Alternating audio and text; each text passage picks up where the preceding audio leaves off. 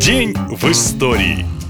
11 августа 1984 года случился, наверное, самый громкий политический скандал в истории холодной войны между Америкой и Советским Союзом. Президент США Рональд Рейган, проверяя микрофон перед пресс-конференцией, не зная, что он уже в эфире, произнес «Мои соотечественники-американцы, я рад сообщить вам сегодня, что подписал указ об объявлении России вне закона на вечные времена. Бомбардировка начнется через пять минут». Слова, сказанные сказанные в шутку, за несколько часов облетели заголовки мировой прессы. Шутка Рейгана стала достоянием общественности, и мир оказался в шаге от новой настоящей войны. Но, к счастью, в СССР, как ни странно, грозить в ответ не стали. Официальная реакция советского руководства была озвучена в заявлении ТАСС. В Советском Союзе с осуждением относятся к беспрецедентно враждебному выпаду президента США. Подобное поведение несовместимо с высокой ответственностью, которую несут руководители руководителей государств,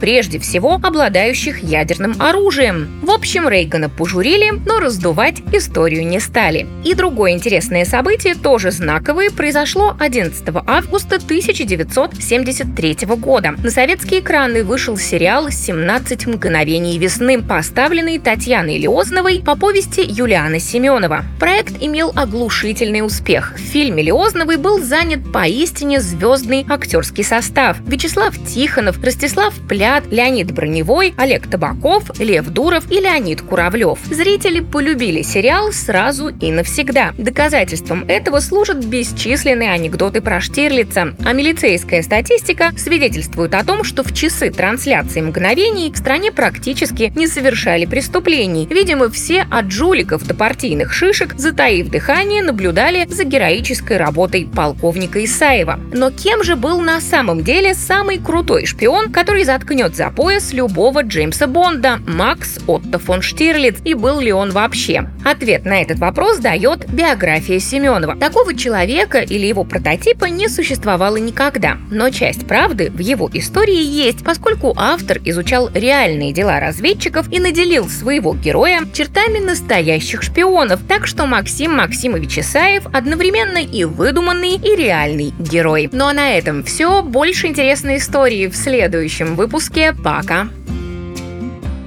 Наша лента. Коротко и ясно.